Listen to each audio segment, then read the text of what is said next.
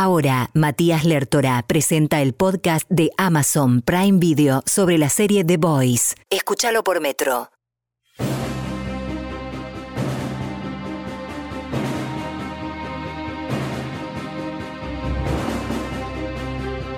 Pasaría si en el mundo existiesen un montón de superhéroes? Suena bien, ¿no? Pero ¿qué pasaría si estos no fuesen como los imaginamos? O sea, buenos y puros, sino corruptos, ególatras e incluso asesinos. De esto se trata The Voice y esto es el podcast de Metro 95.1 sobre esta serie original de Amazon Prime Video. Mi nombre es Matías Lertora y los invito a quedarse ahí mientras nos terminamos de acomodar las mandíbulas por las cosas que acabamos de ver. La producción es de altísima calidad, las temáticas son actuales y con un trasfondo de crítica social totalmente inteligente, con una construcción de personajes realmente muy interesante que hacen una historia muy completa, llena de acción, humor negro, sátira y un nivel de entretenimiento realmente muy entretenido.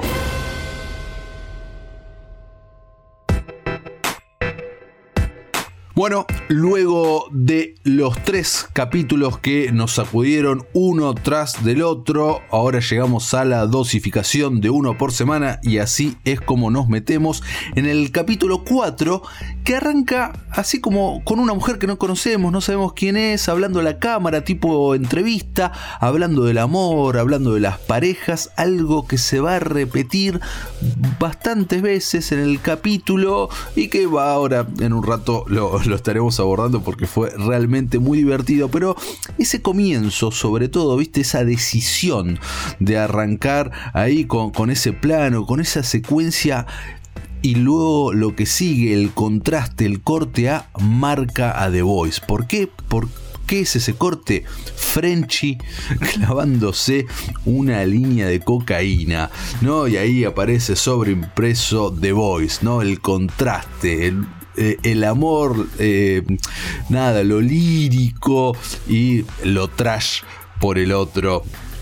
Eso exactamente es The Voice y por eso amamos esta gran serie que nos tiene como locos. Bueno, luego de eso vemos eh, que en la guarida ¿no? de los Boys, Kimiko está viendo el noticiero, todo lo que sucedió en el capítulo anterior que terminó exactamente en la muerte de su hermano. Y hablando de muertes, ahí conocemos que hubo 59 muertos y más de 100 heridos de este enfrentamiento, que en realidad no fue tal, nosotros como espectadores sabemos que toda esa masacre la causó Stormfront, pero bueno, ahora en un ratito vamos ahí. Frenchy intenta medio consolarla, no fue tu culpa, le dice, y ella lo saca casi ahorcándolo cuando él intenta besarla. En el cuartel, en la oficina de Vought, vemos una gran escena de Homelander justamente mirando en la tele a Stormfront, ¿no? ¿Quién es ella para él? ¿Qué es lo que representa? Sus ojos, su cara, ¿le tiene envidia? ¿Le tiene miedo? ¿Le tiene bronca?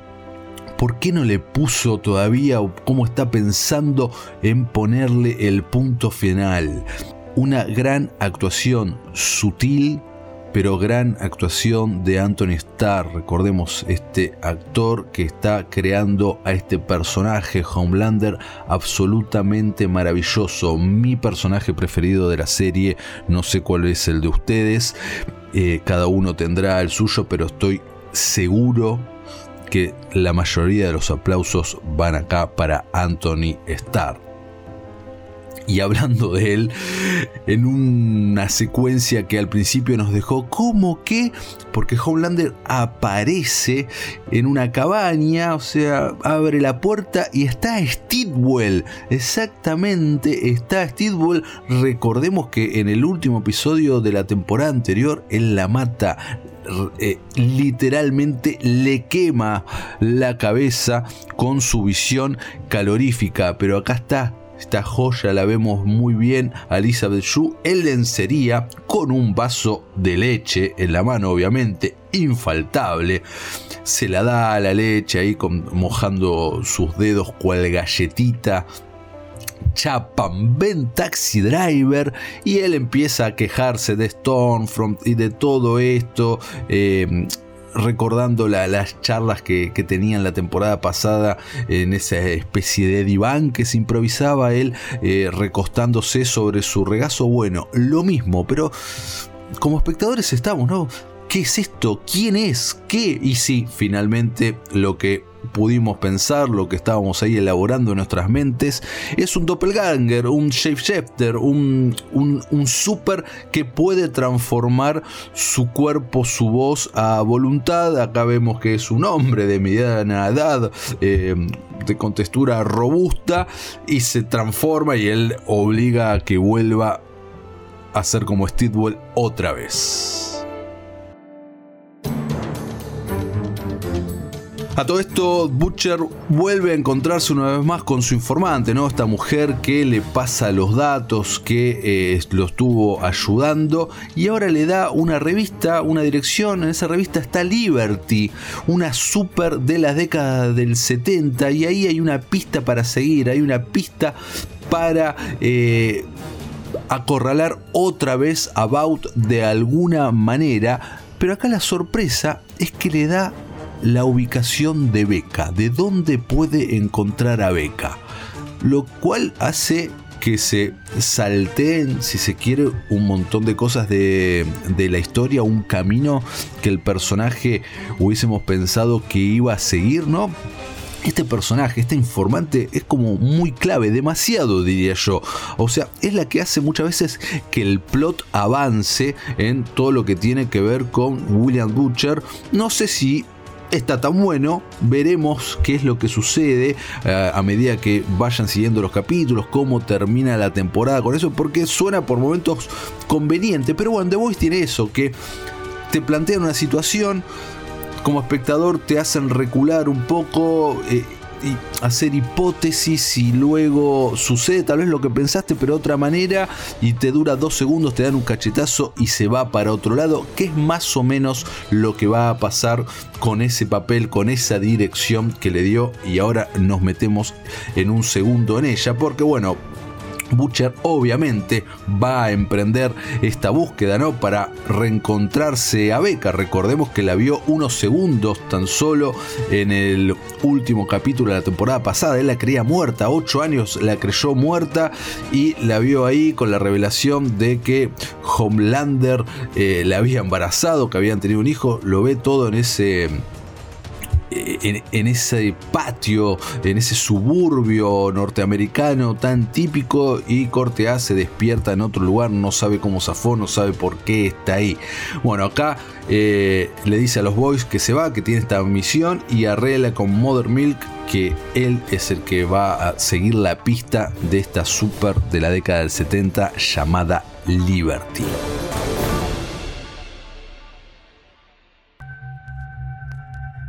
Gran escena entre Homelander y Starlight en un ascensor. Él impone poder, abusa de ella de vuelta, la toca. Un gran duelo actoral entre los dos ella lo termina convenciendo sin mentirle, sin mentirle de que no tenía una relación con Hughie, lo cual en ese momento era verdad.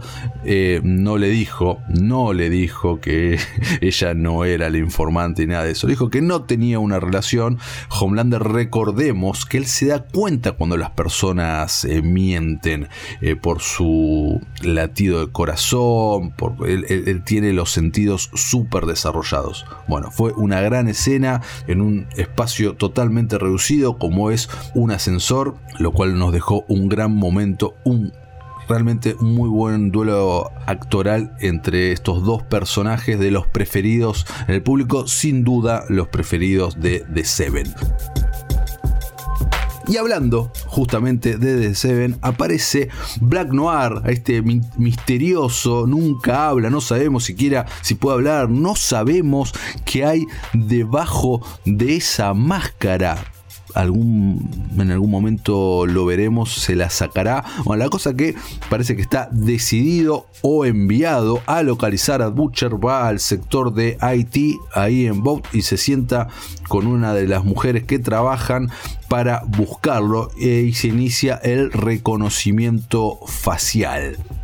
A todo esto Huey y Starlight se encuentran de manera clandestina en un parque, hablan de su relación eh, y que finalmente no pasó nada pese a lo que habían logrado eh, con la exposición del compuesto B. Ella está mal, ella está afligida, por esto, pero por todo claramente tiene a cuestas lo que le sucedió recién con Howlander y se suma inesperadamente al road trip que van a hacer junto con Huey, con Mother Milk, para buscar a esta Super Liberty.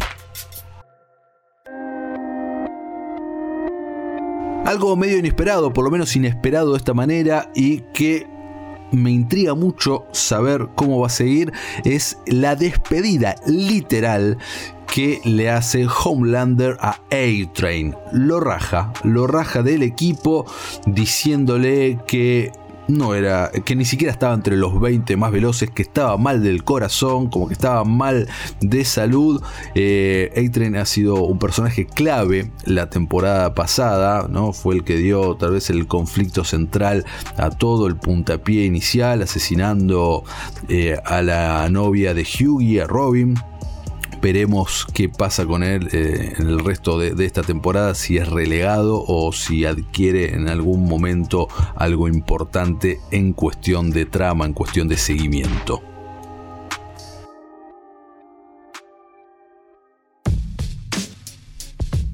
En el road trip, mientras hay un buen bonding entre Starlight y Mother Milk, ¿no? Mientras se van acercando, recordemos que Mother Milk eh, no está en el extremo de Butcher rechazando a los super, pero tampoco es como Huey. Pero bueno, se va creando una relación entre ellos. Pero corte a una de las escenas tal vez más esperadas, la charla definitiva tras 8 años de espera, la reunión entre Butcher y su esposa Becca.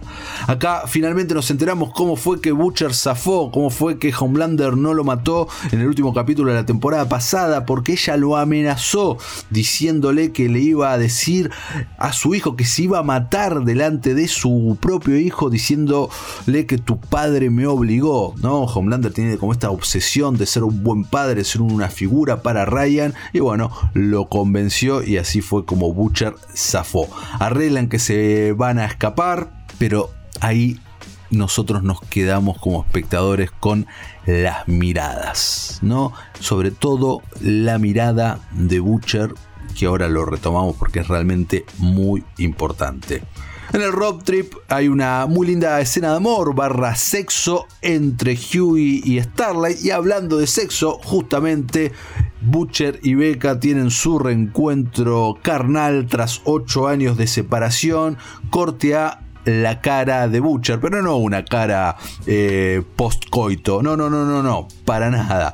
Es una cara de bronca, decepción, de querer hacer las cosas a su manera y que no, y que no le sale, ¿no? Ella lo encara contándole del hijo, le habla de Ryan y él, viste, algo esa cara nos dice.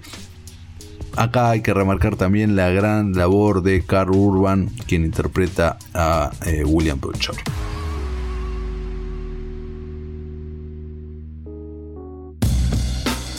Obviamente los medios de comunicación no podían faltar en este episodio y en una nota de TV eh, normal en la cual están invitados Homelander y Queen Maeve se habla de los supervillanos, se habla del compuesto B, ellos niegan rotundamente que tenían conocimiento de esto, pero la periodista expone de una manera a, la compañía About tratándolos de racistas, les tira números, 92% de los supers son caucásicos, 6% negros, 1% asiáticos y 1% latinos. ¿Por qué Baut no quiere diversidad? Es la pregunta. A esa acusación, Homelander toma el pañuelo de dos maneras diferentes. Uno dice, miremos a los Seven, ¿no? Tenemos a A-Train, tenemos a eh, dos mujeres, tenemos a Black Noir, que no sabemos más o menos de eh, qué raza pertenece, pero ahí la hace salir del closet a Maeve. Él, o sea, lo peor. O sea, que podría ser lo que nos demuestra eh, y nos hace fascinar también de este tipo, los sorete, porque no encuentro otra, otra palabra, disculpen mi francés, pero la hace salir del closet a ella diciendo que él está muy feliz por la relación que tiene con su novia Elena. Luego obviamente es confrontado por, por Maeve y él mantiene la mentira, mantiene su postura diciendo que realmente, realmente está feliz, pero bueno, con cara de, ok, Maeve está bien que tenga miedo. Stormfront está en una plaza, está arengando la convocatoria que ella había hecho ahí con, la gente y medio raro, ¿no? Porque dice, ella es una super, pero al mismo tiempo dice que no, que vos seas tu propio super, es de Bout, pero al mismo tiempo le tira tierra a Bout. Eh, nada, la gente enardecida, todo esto por eh, los 59 muertos, por el, el super terrorismo y bla, bla, bla, todo esto que estamos viendo ya desde la temporada pasada y que se cristalizó en esta. Aparece Kimiko con clara decisión de matarla. Por suerte, Frenchy la intercepta y la logra salvar. Le dice que no tiene oportunidad, que básicamente era un suicidio que iba a morir.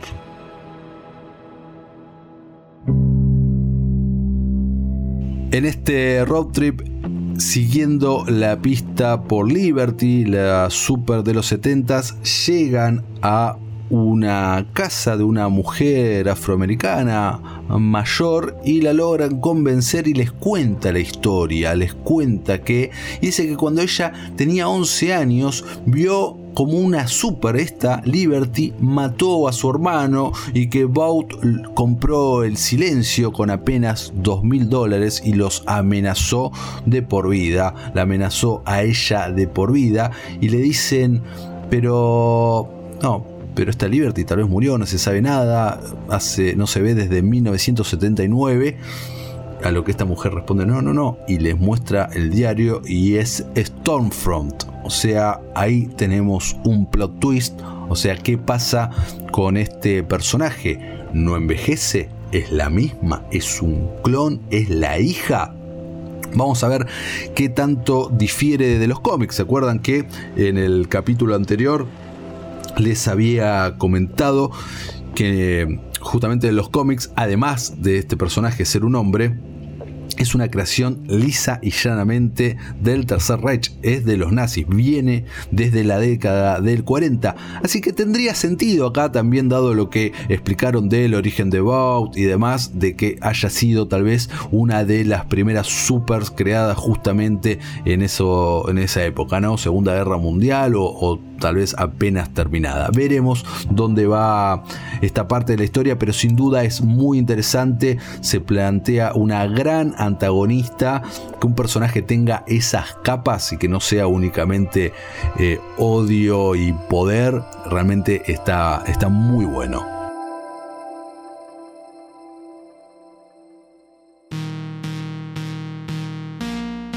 Hace un rato hablaba de la cara, las caras de Butcher. Bueno, finalmente llega esa confrontación, llega la revelación de esas caras cuando se están por escapar o habían planeado escaparse con Becca. Ella aparece sin Ryan y le dice que no, no se puede ir porque lo conoce y que sabe que va a encontrar alguna manera de deshacerse de él. Él al principio lo niega, después no y le dice, le tira en un momento, es un super freak. ¿no? Y ella le dice, es mi hijo. Gran discusión, Becca eh, poniendo de manifiesto total para aclarar cualquier duda confirma que Homelander la violó. No se va con él. ¿Qué pasa entonces? Este es un punto de inflexión total. ¿Cuál va a ser la motivación de Butcher ahora? ¿La venganza, como siguió siendo hasta este momento? Yo calculo que sí. Pero esto era, y luego que se enteró de que estaba viva, era volver con ella. Ahora sabe que está viva. Tuvieron sexo, le hizo el amor. Pero medio que ya está, es su hijo es indisoluble, eh, ella no quiere, no, no acepta las condiciones, el nuevo status quo. Y estamos en la mitad de la segunda temporada. Él es el líder de los Boys. ¿Qué va a pasar?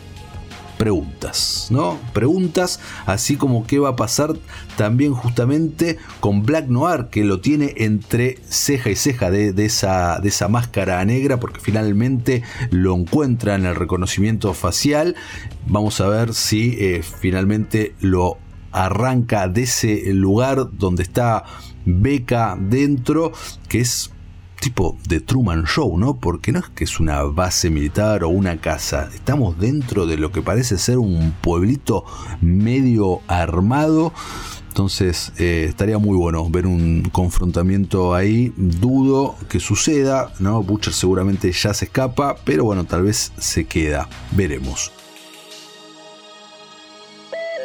Estas entrevistas a diferentes mujeres durante todo el capítulo llegan a su fin. Como espectadores comprendemos lo que sucede cuando se abre el plano y lo vemos a The Deep. Básicamente está haciendo junto con esta gente que, lo ayuda eh, un casting para tener una esposa. El motivo es poder reincorporarse a los Seven, poder reconstruir su imagen, poder demostrar que eh, puede tener una relación con una mujer, están buscando a la más conservadora posible. A mí me llama mucho la atención este, este arco argumental, este subplot. Veremos en qué queda, dónde, a dónde van. The Deep es un personaje que tiene realmente sus momentos eh, de ridiculez absoluta, de mucha bronca que te pueden dar como espectador. A veces es el comic relief. Acá es todo junto. Y, pero al mismo tiempo uno se, pregunta, bueno, medio que ya fue, ¿para qué? Y si no es eso, claramente eh, el equipo, los realizadores de, The Voice tienen algún plan para, para, este personaje, ¿no? Todo, si The Voice nos ha demostrado algo, es que todo tiene su payback, ¿no? De alguna manera todo garpa en el futuro. Están las semillas y en algún momento viene la cosecha.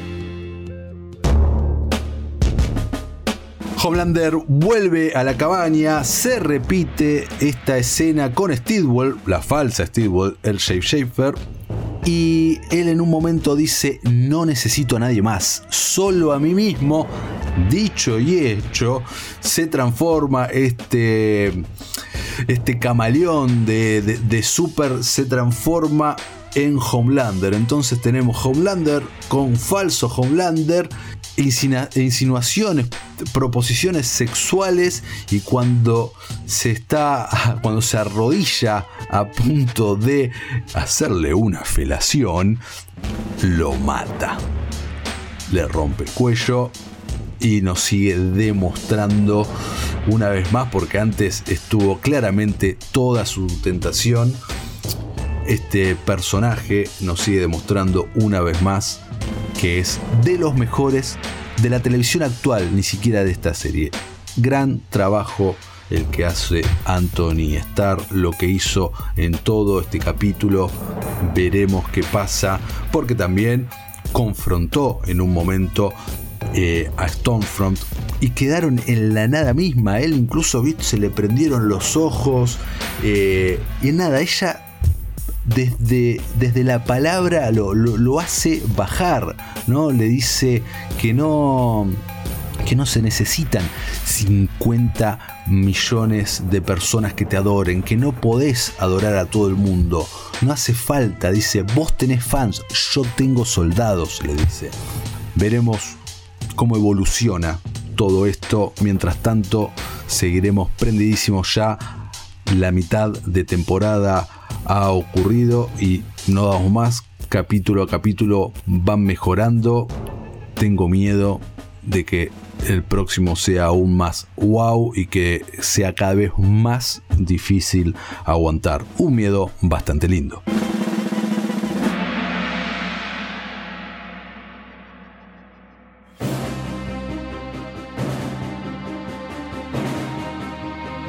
Bueno, amigos y amigas, esto fue el resumen, el recap, las curiosidades del capítulo 4 de la segunda temporada de The Voice, la serie original de Amazon Prime Video. Mi nombre es Matías Lertora, este es el podcast oficial de Metro 951. Nos vemos en el próximo capítulo.